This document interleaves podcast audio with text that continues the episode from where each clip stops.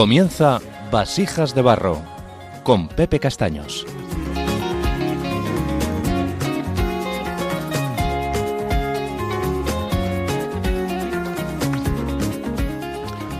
Dios tarda, pero nunca llega tarde. Hey, queridos oyentes de Radio María, buenas tardes y bienvenidos de nuevo a Vasijas de Barro. Como siempre, deciros que este programa está inspirado por el Señor y por María, que en él trataremos temas de actualidad y escucharemos testimonios y experiencias personales relacionadas con el tema del día. Yo soy Pepe Castaños y os doy la bienvenida a este programa Otra quincena más.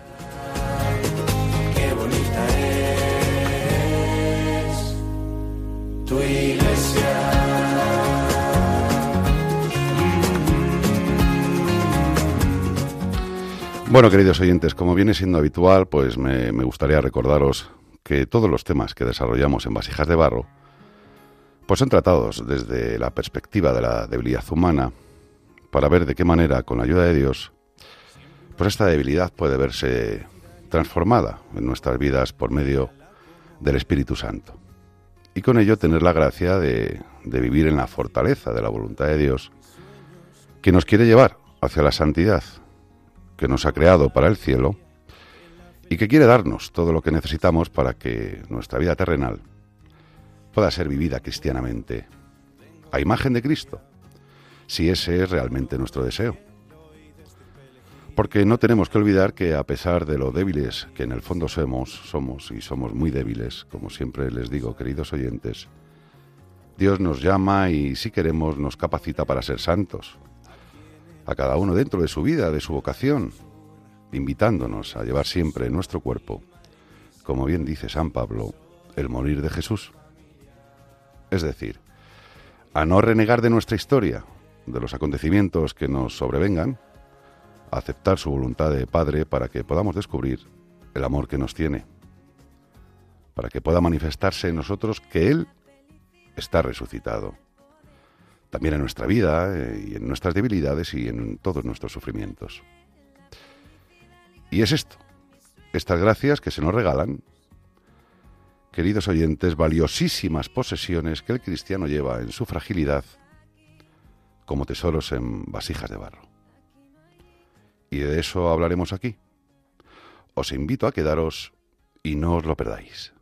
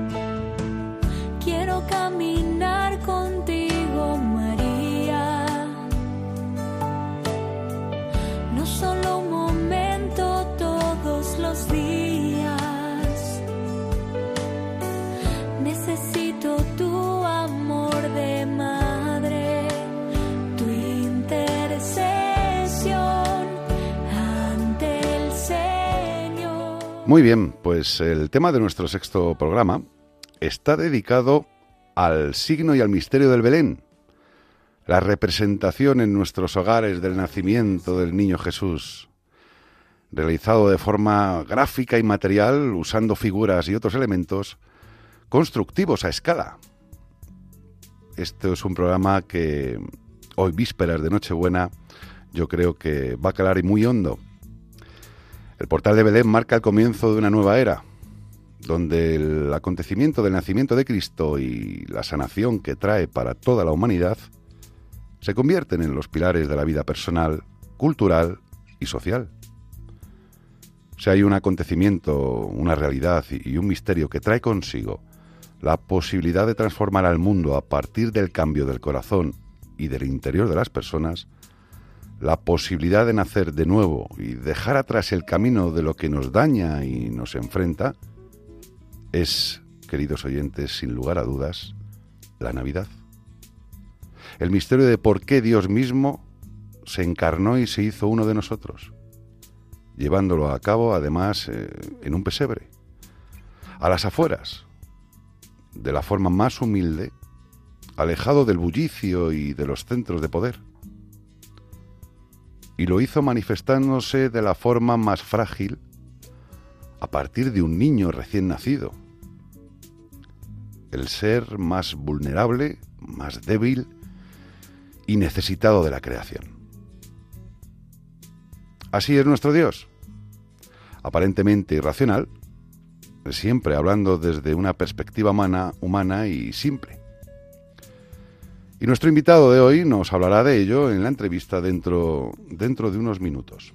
Y ahora escucharemos unas palabras de Monseñor Demetrio Fernández, obispo de Córdoba. La vida es para vivirla en una espera continua, en la espera esponsal del Señor que viene. Cuando el marido espera a su mujer, cuando la mujer espera a su marido, lo espera con deseo de encontrarse, porque el encuentro le llenará el corazón. Pues vivamos la vida en actitud de permanente espera. El Señor nos anuncia su venida. Nosotros hemos de estar en vela con un gozo sereno, sabiendo que Él llegará y no tardará, y vendrá para llevarnos con Él para siempre. Tiempo de adviento, tiempo de espera. El que viene se llama Jesucristo y toca a nuestro corazón porque quiere entrar más en toda nuestra vida. La Navidad nos trae un recordatorio de que a pesar de nuestro bienestar y de nuestras comodidades, existe una profunda realidad de sufrimientos que ahogan a nuestro mundo. La persona ha dejado de tener importancia y por tanto la solidaridad deja de estar presente en nuestro horizonte, como si el lazo que une a todo ser humano se hubiera roto por completo y al habernos separado de ese vínculo con el Padre, Creador de todos, que nos insta a amarle a Él sobre todas las cosas, para que, en ese amor, seguidamente podamos amar al prójimo como a nosotros mismos. Los individuos hemos caído, rompiendo con ese amor, en una espiral de búsqueda de nosotros mismos, y a la entrada de un individualismo que anula por completo la labor de ayuda, servicio y donación a los demás, a la que cada uno de nosotros estamos llamados en nuestras vidas y circunstancias. Pero como decía el obispo Munilla en una de las cortinillas de nuestro pasado programa, el portal de Belén es la respuesta de Dios a esa llamada desesperada del hombre cuando reza, Ven, Señor Jesús. Dios no se queda como mero espectador, impasible ante nuestros sufrimientos, sino que acontece en nuestra historia con su encarnación en el niño Jesús, fuente de nuestra salvación presente y futura. Presente porque después de su resurrección nos aseguró que estaría con nosotros hasta el fin del mundo, por medio del Espíritu Santo, capaz de transformar nuestras vidas, y futura porque ha roto el poder que la muerte tenía sobre nosotros, abriendo el cielo para todo el género humano. Y toda esta acción salvadora comienza de la forma más humilde, en el portal de Belén. Ven Señor Jesús, Maranata. Ven Señor Jesús, Maranata. Ven Señor Jesús, Maranata. Si ven pronto, Maranata. Ven Señor Jesús, Maranata. Ven Señor Jesús, Maranata. Ven Señor Jesús, Maranata. Si ven pronto, Maranata. Come Lord Jesus.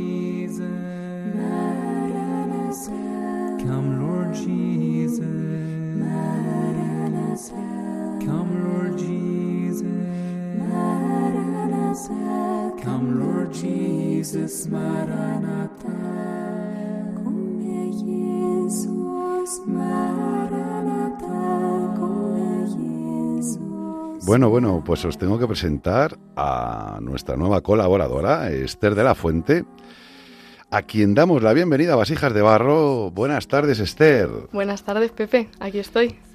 ¿Bien? Encantadísima de poder estar aquí. Estupendo, y a mí que me alegra un montón porque es nuestra tercera colaboradora, nuestra tercera voz femenina. Muy bien, pues nada, bienvenida al programa. una nueva voz, como os decía, que se nos une, eh, otra más, para darle vida, frescor y, y variedad a este espacio nuestro. Y después de escuchar a Esther, pues seguimos hablando un poco sobre lo que hemos considerado principal acerca del tema que nos ocupa en este programa que, como sabéis, hemos dedicado al misterio del Belén. Queridos oyentes, como es bien sabido, además de las representaciones del pesebre de Belén, que existían desde la antigüedad en las iglesias, a partir del siglo XIII, se, se difundió la costumbre de preparar pequeños nacimientos en las habitaciones de la casa, sin duda por influencia del nacimiento construido en Greccio por San Francisco de Asís en el año 1223.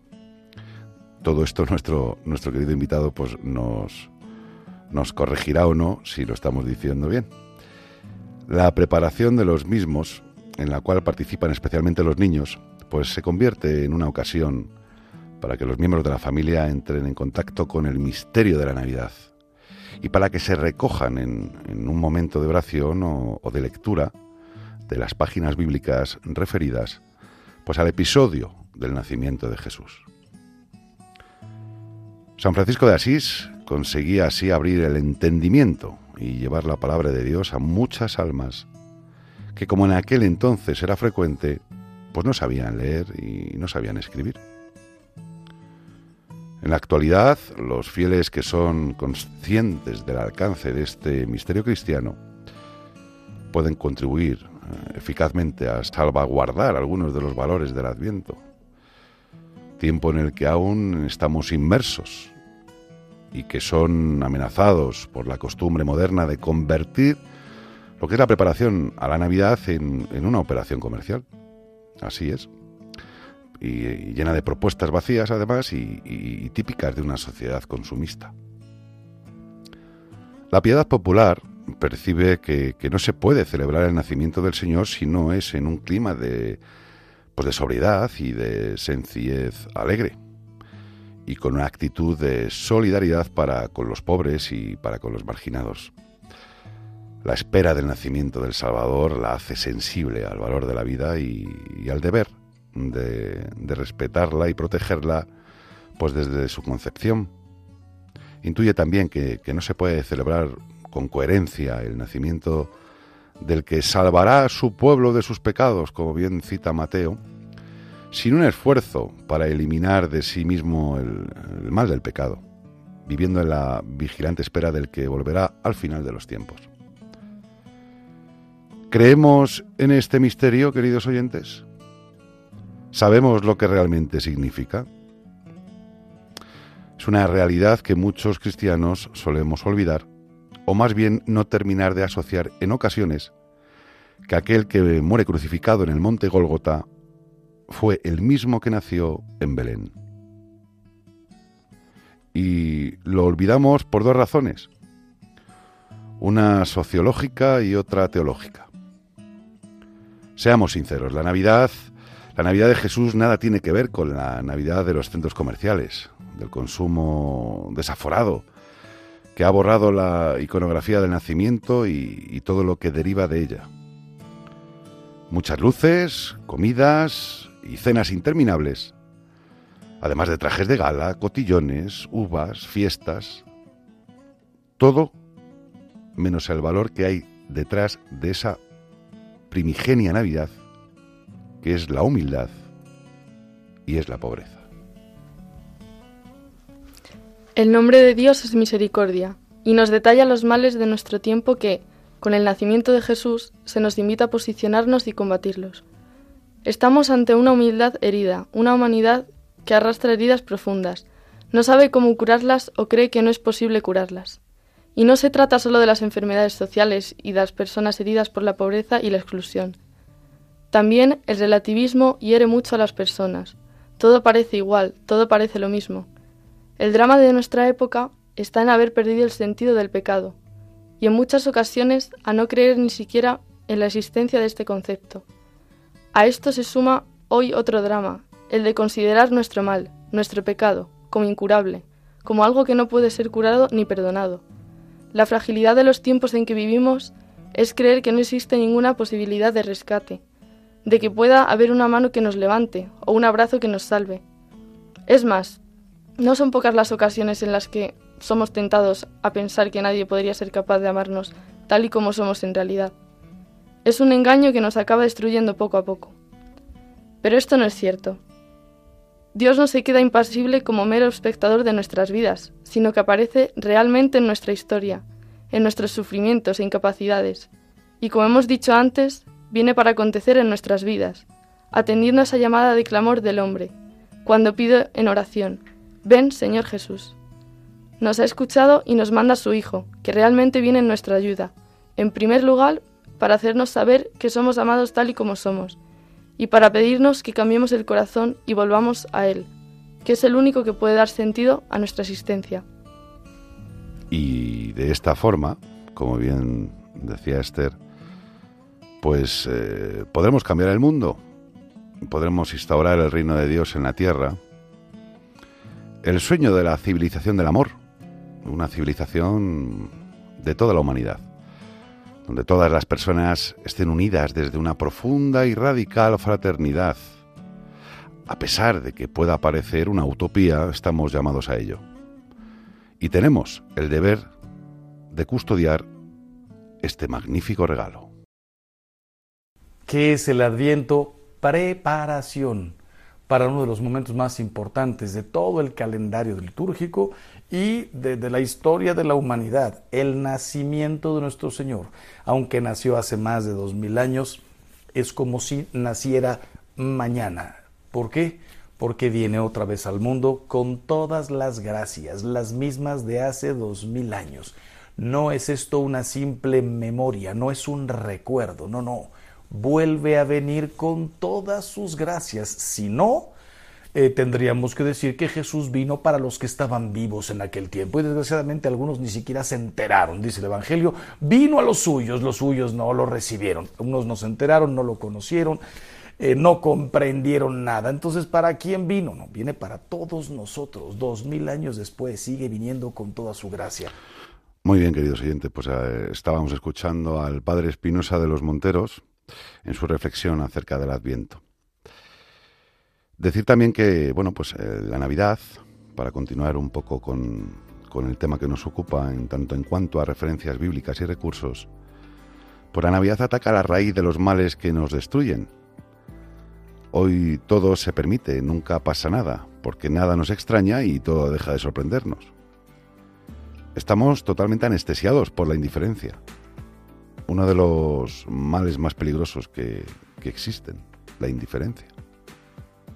La Navidad rompe con esta tendencia de la historia que se concibe casi como inevitable.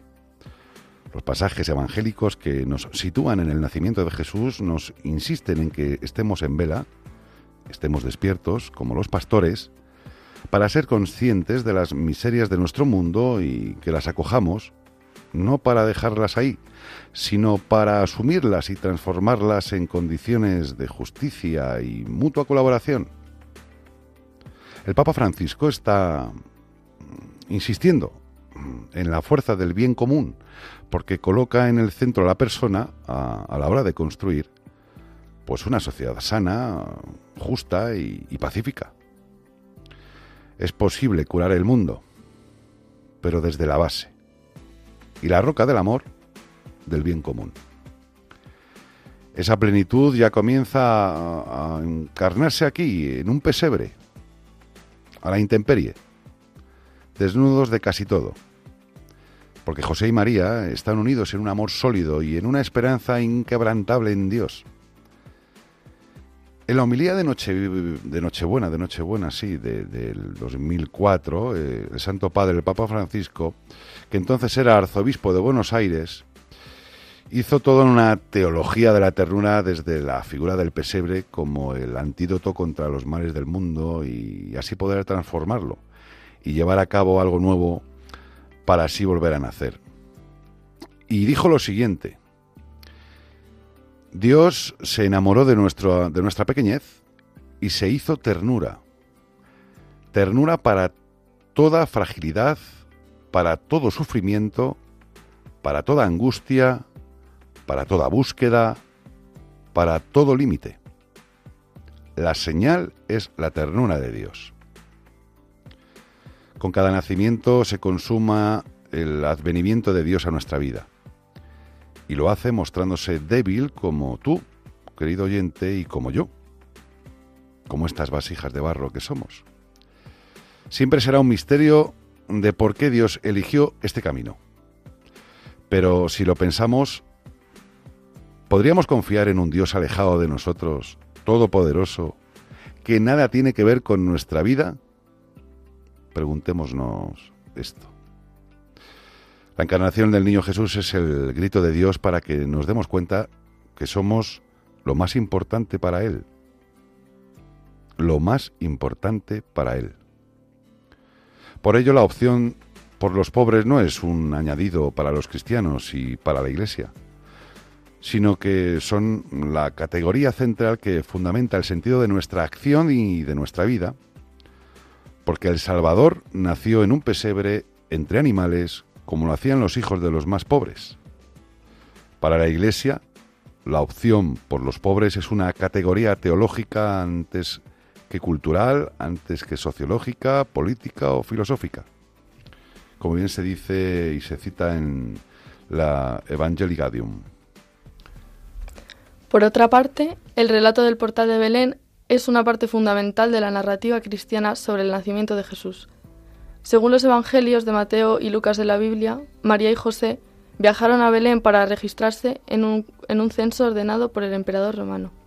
Como resultado, Jesús nació en Belén en un establo, ya que no pudieron encontrar un lugar para ellos en ninguna posada. Este acontecimiento es crucial en la teología cristiana porque marca el cumplimiento de profecías del, Antiguo Testamento, como la profecía de Miqueas 5.2 que señalaba que el Mesías nacería en Belén. Además, el hecho de que Jesús naciera en circunstancias humildes y en un lugar sencillo resalta la humildad asociada con la encarnación de Dios. El portal de Belén representa la llegada del Salvador al mundo y se considera un símbolo poderoso de la simplicidad y la divinidad de la venida de Jesús. La adoración de los pastores y los magos, que se relata en los Evangelios, resalta la, la universalidad de la importancia de este evento, ya que personas de diversos estratos sociales y orígenes reconocieron al Mesías recién nacido. Es importante señalar que la celebración de la Navidad se adoptó y desarrolló más tarde en la historia cristiana para conmemorar el nacimiento de Jesucristo. La Biblia no dice específicamente cómo o cuándo celebrar este evento. En el libro del Apocalipsis se, expresa el, el convencimiento de que el triunfo de Jesús en la historia no vendrá de la mano de la destrucción y la opresión. Más bien estaremos ante una recreación de todo. He aquí que yo hago nuevas todas las cosas.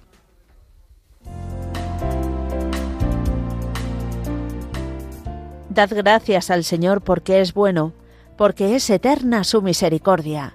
Rezamos en los salmos.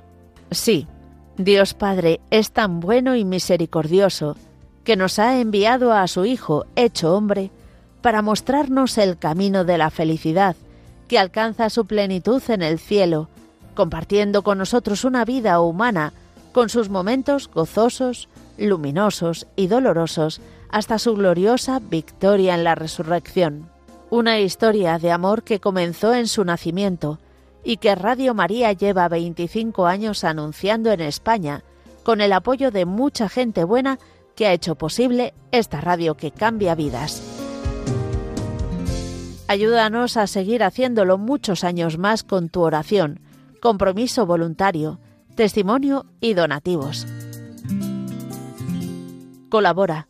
Puedes hacerlo sin moverte de casa, con una simple llamada al 91 822 8010, a través de Bizum o en nuestra página web www.radiomaria.es, en el apartado Donativos, donde verás los números de cuenta para realizar una transferencia bancaria. También puedes hacerlo con tarjeta o PayPal.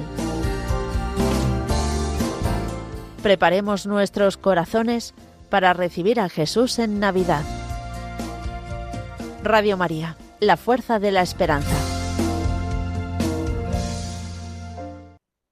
Muy bien, queridos oyentes, pues después de escuchar esta cuña Con motivo de- del Adviento, pues eh, tenemos que ser todos conocedores de las necesidades que tenemos en, bueno, pues en, en su emisora, en nuestra emisora, en la emisora de todos, en Radio María, tanto con sus oraciones, con su voluntariado y también con su aportación económica, por pequeña que ésta sea, para el buen funcionamiento de, de la emisora y para que cada vez más, más em, personas puedan, puedan escuchar la radio de, de la Virgen.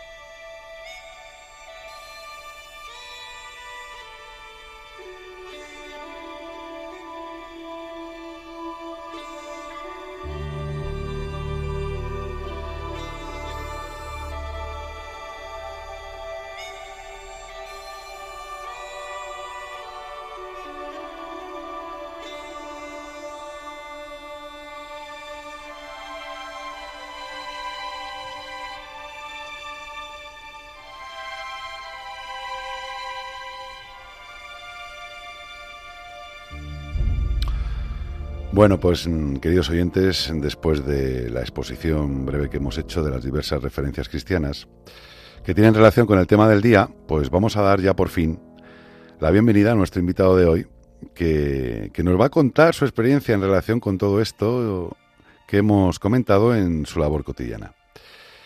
Y él es José Martínez Morante. Bienvenido. Bienvenido, gracias. Aquí estamos. ¿Qué tal todo? Bien, estamos aquí expectantes. Bueno, a mí se me hace un poco raro, queridos oyentes, decirle don José Martínez Morante, porque para mí es Pepito. Exacto. Es Pepito, se llama como, como el que les habla. Y, y bueno, pues, eh, ¿quién es, quién es? Háblanos un poco rápidamente. ¿Quién eres tú, Pepe? ¿Quién eres tú? Bueno, pues nada, soy una persona muy tranquila. Eh, Estoy casado, tengo cuatro hijos y desde antes de ayer seis nietos. Y bueno, pues me he dedicado prácticamente toda mi vida a esto del Belén. Empecé con 10 años y nada, mm, eh, falleció mi abuelo, me acuerdo perfectamente, eh, y en casa había mucha tristeza porque entonces los, los lutos se, se guardaban mucho tiempo.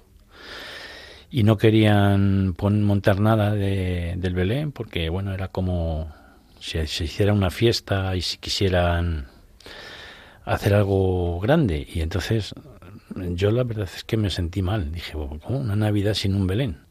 Y desde ese momento hablé con mi madre y dije, pues hay que montar el Belén por lo menos.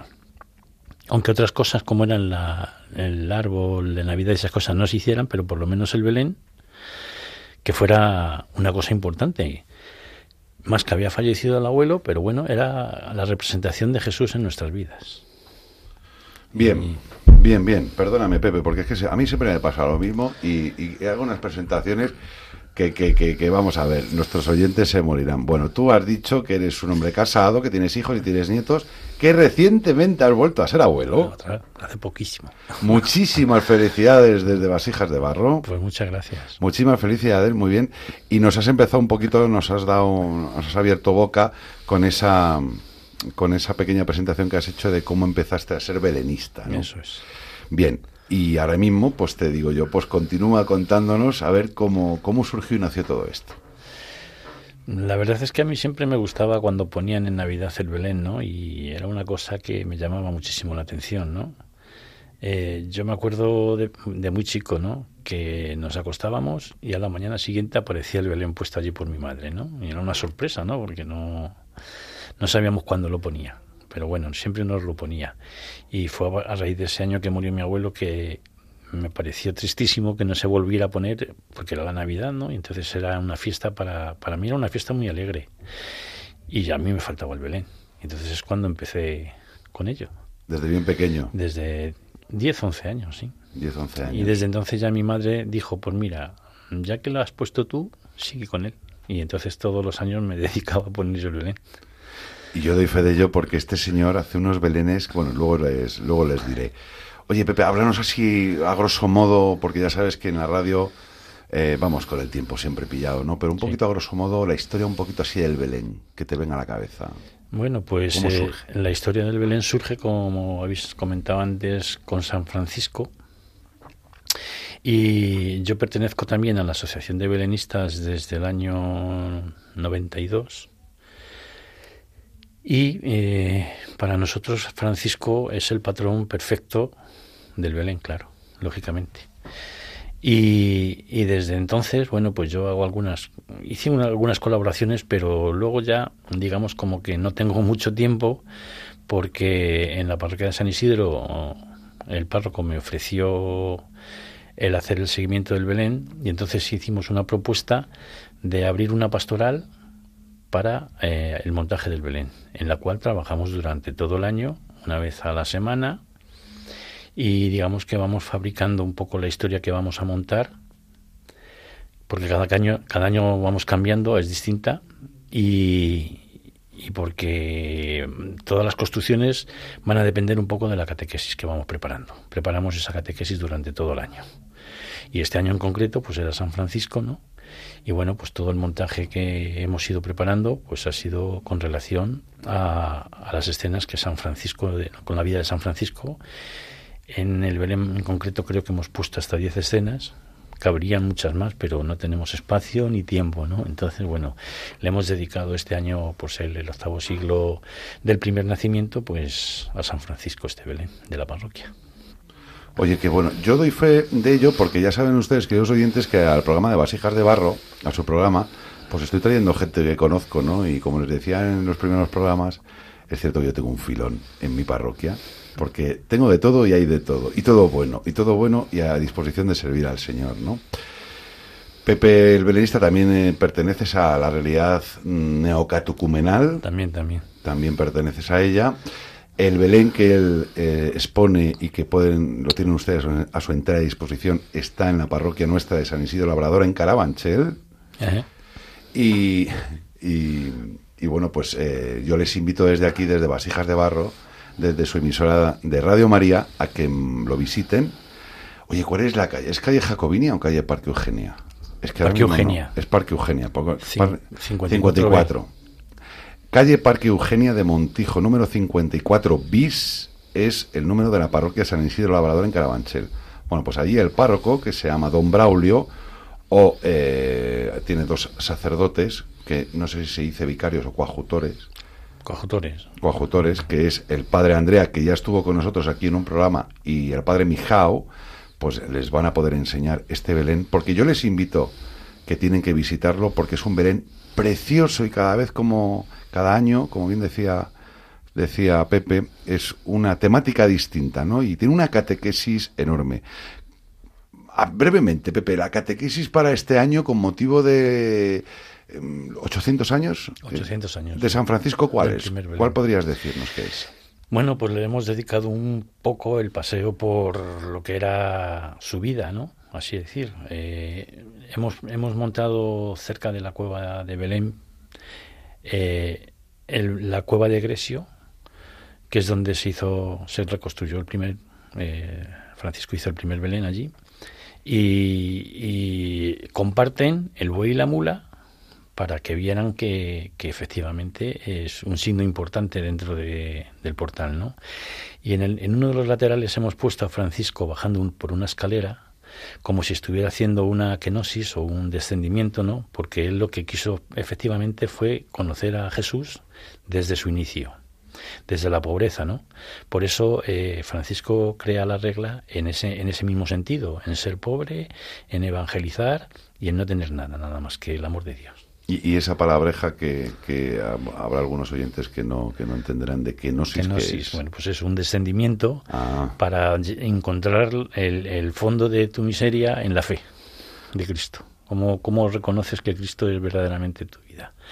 El- el Fran- Sabéis que Francisco nació en una familia rica, de mucho dinero, eh, que fue a la guerra y tuvo problemas con porque que estuvo estuvo un tiempo prisionero un año así Y en ese tiempo, claro, le di a pensar. Aparte de eso, mm, de que se le apareciera una voz en el cielo cuando iba a la batalla y se volvió otra vez así. Eh, ¿Qué pasó? Que se encontró con un, un pobre que le estaba pidiendo, pero que además de pobre era leproso y les tenía temor, por así decir. Pero dijo, me tengo que probar. Y entonces hizo esa prueba y efectivamente se acercó, lo besó y se dio cuenta de que con Dios era posible cambiar su vida. Entonces, eh, ¿qué hizo? Mm, Se, fue a, hasta a cerca de Asís y allí encontró un- una iglesia que estaba en ruinas, que se llamaba la iglesia de San Damián, y allí había un crucifijo a donde se acercaba él a rezar. Eh, en uno de esos momentos, el crucifijo le habló. Eh, ¿Qué pasó? Que le dijo, Francisco, reconstruye mi iglesia que está en ruinas. Y entonces se lo dijo hasta tres veces. Y Francisco, cuando oyó estas palabras de reconstruye mi iglesia que está en ruinas, lo primero que pensó fue en reconstruir la iglesia a base de ladrillos. Y efectivamente hizo una reconstrucción de San Damián, ¿no? Luego reconstruyó otro, me parece que era Santa María y otras más parroquias que había en ruinas, porque estamos pensando que, que era un país que estaba en guerra, ¿no? Había una disputa entre Perugia y Asís. Y claro, con el tiempo se dio cuenta que reconstruye mi iglesia no era eso. Se dio cuenta cómo estaba en aquella época Europa, ¿no? Había unas luchas internas por el poder, porque en, en- en la zona norte de, de Italia estaba mandaban los francos germanios, germanos y por la zona sur pues venían otro, otro tipo de, de historias, ¿no? Entonces estaba en un mundo en guerra. Francisco cuando va a la guerra tiene 20 años, ¿no? Y entonces es un mundo que está muy revolucionado. Además justo coincide con que es el cisma entre los cristianos, ¿eh? entre el norte, entre el eh, oriente y occidente, con lo cual es otra lucha interna que hay ahí en la iglesia y una gran destrucción. Y además, pues esta época coincide con la sexta cruzada contra los, los territorios de Jerusalén, ¿no?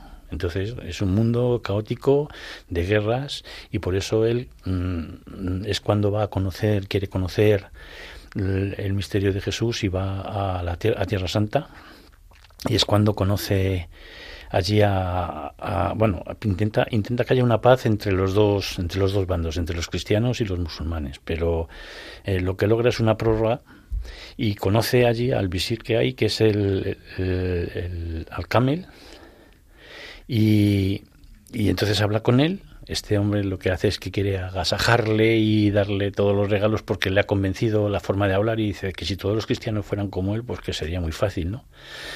Pero él dice que no, que él, bueno, se alimenta un poco, pero que los demás regalos porque se los dé a sus necesitados, que él está llamado a, la pobreza y no puede re- recibir regalos. Entonces hay un momento en que le deja que recorra los lugares santos y además le deja que predique, cosa que para los de aquella zona, claro, les era raro, ¿no? Porque el, el visir les permitiera poder predicar, ¿no?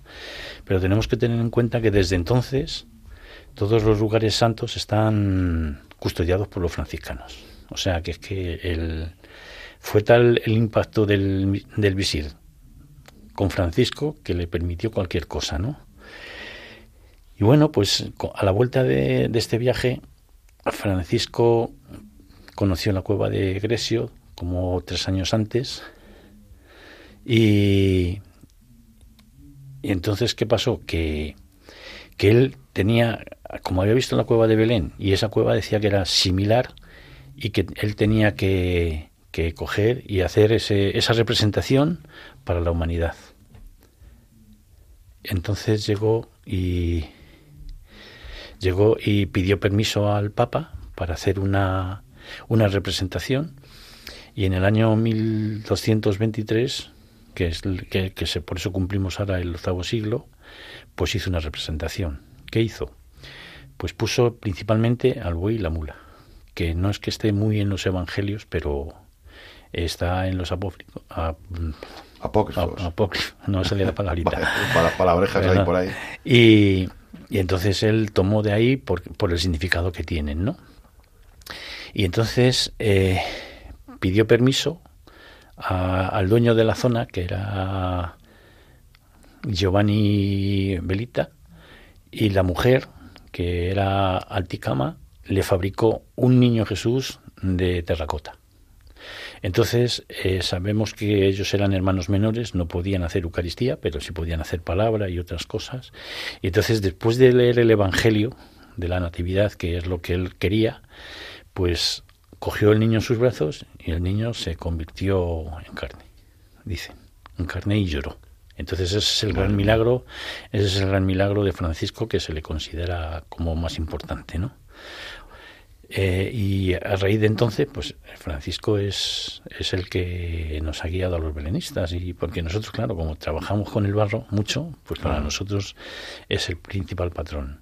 Porque dicen que hay otra versión que no había nadie en la cuna y apareció el niño Jesús, pero nosotros los belenistas nos agarramos a la de la terracota.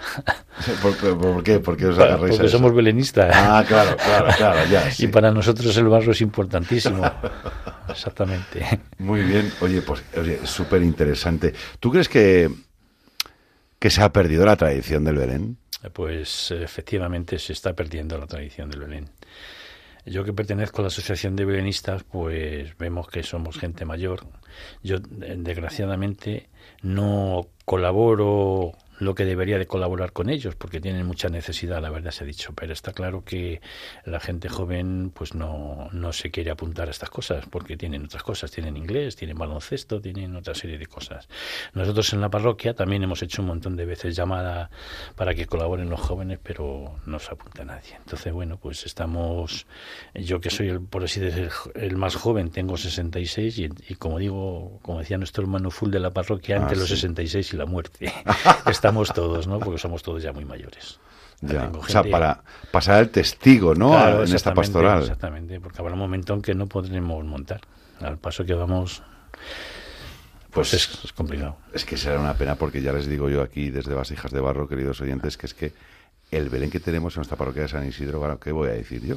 Pero es que es cierto, es que es cierto. Además es que le falta poco para ocupar la mitad de la parroquia. Imagínense las eh, dimensiones que tiene de largo y de ancho y catequético, ¿no? O sea, que es un Belén que además es que te ayuda profundamente a entrar en el misterio de, la Navidad, al misterio del nacimiento de nuestro Señor, donde empieza todo, ¿no?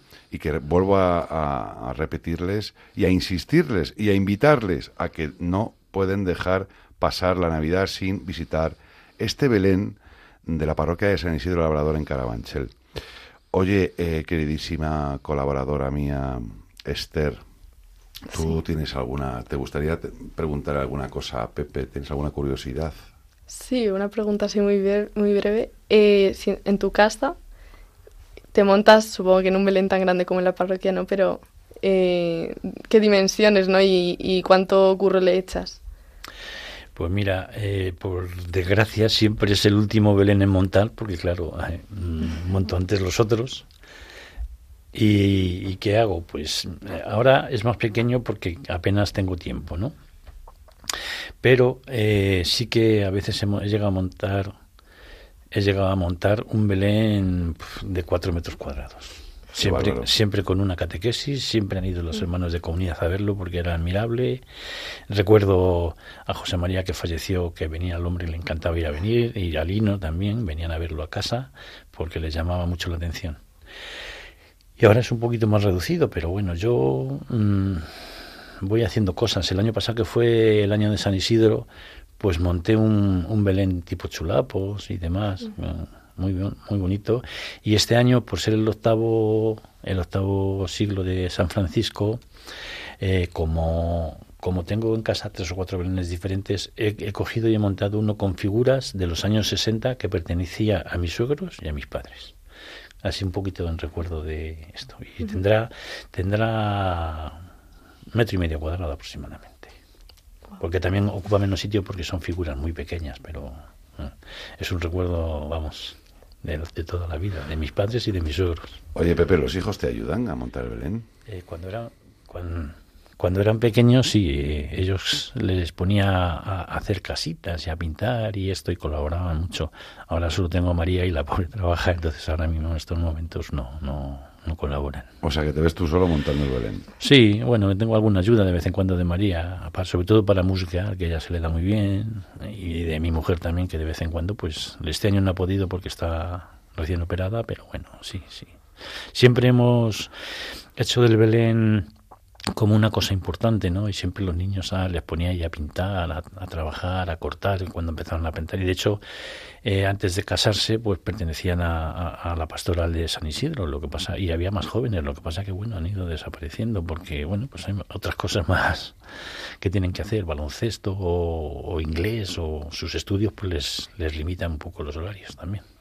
Es que es cierto, queridos oyentes, y estarán ustedes conmigo y con lo que nos dice, nos dice Pepe, de que vamos por la calle. Yo me acuerdo mi juventud que mm, ibas por la calle en Madrid y en muchas o en todas las tiendas o centros comerciales. Bueno, no existían los centros comerciales como ahora, pero bueno, siempre había un portal de Belén o un misterio. ¿Vale? Siempre había un portal de Belén, un misterio que lo acompañaba en, el adorno de- del comercio, pues mm, ciertamente un árbol de Navidad. Pero siempre había un, portal de Belén o un misterio.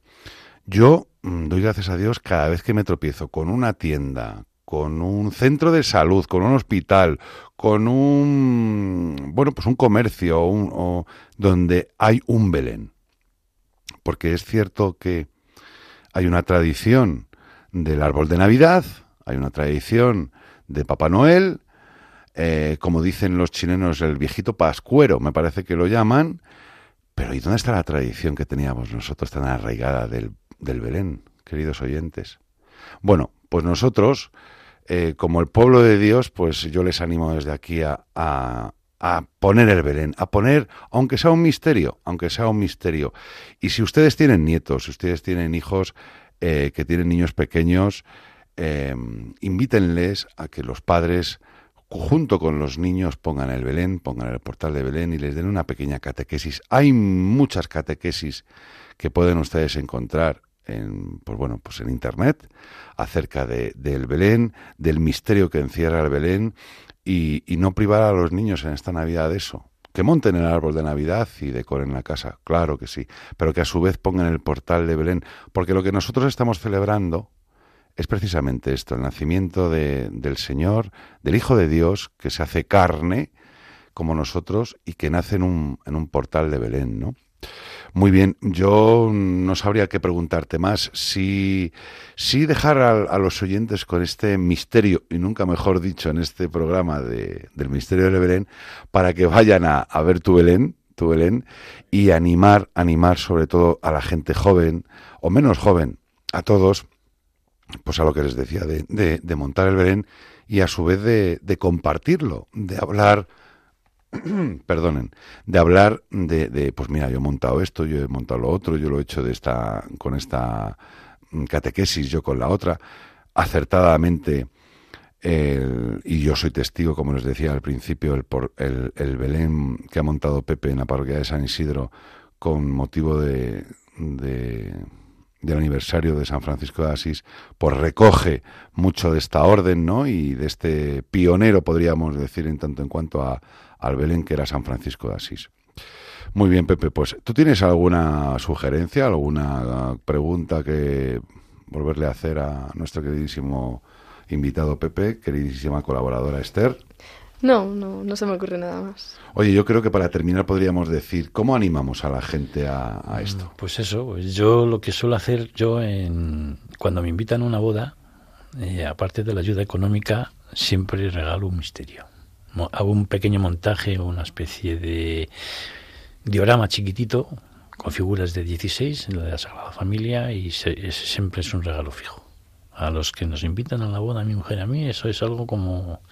Es una forma de animar y además animo para que sigan completando su Belén, que eso es un- una cosa muy importante en la familia.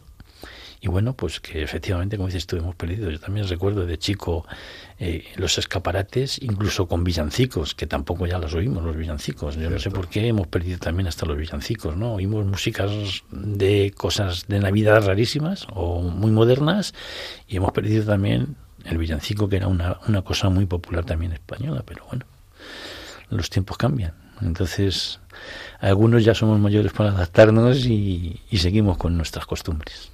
Pero tenemos que ser ese muro de contención, el pueblo de Dios, ante, ante bueno, pues esta eh, forma acelerada de, de progreso que muchas veces no viene en nuestra ayuda, no viene en nuestra ayuda para nada porque, porque el progreso es bueno, pero siempre y cuando en el discernimiento del cristiano este nos favorezca, ¿no? Eh, no podemos perder la tradición, no podemos perder las costumbres. Y hoy, sábado día 23, que están ustedes oyendo este programa, vísperas de Nochebuena, pues bueno, pues invitarles también desde aquí, desde Vasijas de Barro, en su emisora de Radio María, a entrar en ese misterio, a contemplar. Yo les invitaría a Pepe, ¿no? Y Esther, yo creo que os unís a, a, a mi deseo, a todos los, los oyentes, a contemplar el Belén oyendo un villancico. Estamos todavía en el tiempo de Adviento, pero para darle paso a ese tiempo de la Natividad, de la Navidad, y contemplar el Belén, pues con la familia, eh, oyendo algún villancico y algo que nos inspire, pues entrar en esa paz que el Señor nos quiere regalar. Pues Pepe, lo dicho, muchísimas gracias por tu participación, Nada, por, por tu gracias. generosidad. Muchas gracias. A vosotros por invitarme. Y bueno, pues eh, te animamos a seguir en la voluntad del Señor como estás haciendo desde esta labor a la que has sido llamado. Rezamos por ti, por toda tu familia y, y bueno, pues eh, te despedimos con, con un fuerte abrazo. Pues muchísimas gracias, igualmente. Que el Señor te acompañe, Pepe. Nosotros seguimos y en unos segundos con unas bre- breves, brevísimas conclusiones.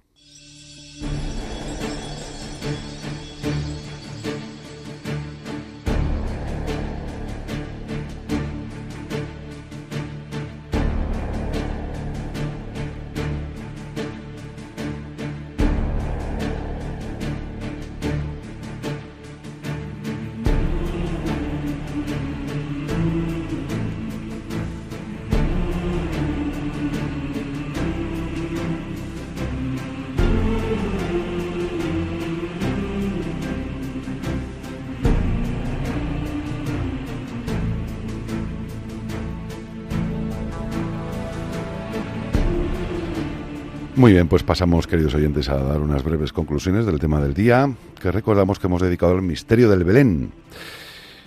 ¿Puede tener la Navidad algún significado? Preguntémonos um, esto de otra manera. ¿Realmente creemos que el niño en el pesebre que vamos a celebrar mañana mismo realmente trae la verdadera paz? Es en el corazón de una noche, la de Navidad, donde debemos regresar para encontrar no solo el verdadero significado de la paz, sino también la certeza de su posibilidad. Todo se está derrumbando. Por eso estamos en el tiempo de nuevos comienzos y de una fe fortalecida al pie del pesebre. La importancia del misterio del Belén no solo como decoración para el tiempo de espera, el adviento presente, sino como un signo vivo de nuestra fe. Nos trae la esperanza y la, la certeza de que nada está perdido. Todo lo contrario, pues por ese niño Dios hace nuevas todas las cosas, incluidas nuestras vidas.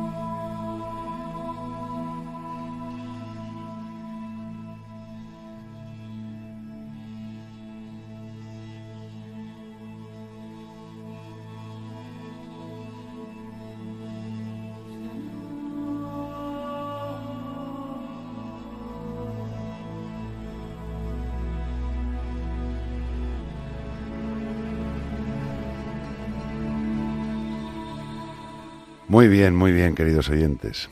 Pues llegamos al final de este programa de Vasijas de Barro, en el que esperamos que el tema de hoy os haya resultado interesante. Y como siempre les digo, si cabe, invitarles a la reflexión sobre la importancia de todo lo que hemos tratado y aprendido en él. Toda una catequesis maravillosa que, que está presente en el misterio del Belén, para que recordemos y renovemos nuestra esperanza y confianza en el Señor que hace bien todas las cosas y que nunca nos abandona a nuestra suerte. Deciros también que si queréis escribirnos podéis hacerlo en la dirección de correo vasijasdebarro arroba radiomaria.es os la repito vasijasdebarro arroba radiomaria.es y que también podréis volver a escuchar este programa en la página oficial de Radio María en el apartado programas y podcasts los podcasts de Radio María donde pulsando en el botón ver lista de podcast podréis encontrarnos por orden alfabético en la letra correspondiente, en este caso la V de vasijas de barro. Damos las gracias desde aquí a nuestro queridísimo amigo David, que es artífice de guion y escaleta de este programa. Damos las gracias a Pepe por su intervención como invitado, hablándonos del Belén, a Esther por haber colaborado hoy con nosotros y desde el control a Germán. Y lo dicho, muchos abrazos y muchas gracias por estar ahí. Nos podréis oír de nuevo en dos semanas. Feliz Nochebuena, feliz Navidad. Os esperamos en el siguiente programa y que Dios os bendiga.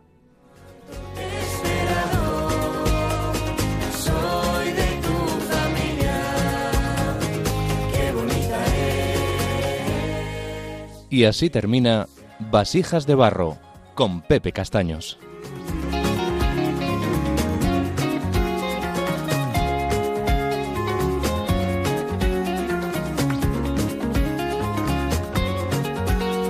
riéndome de mi autosuficiencia.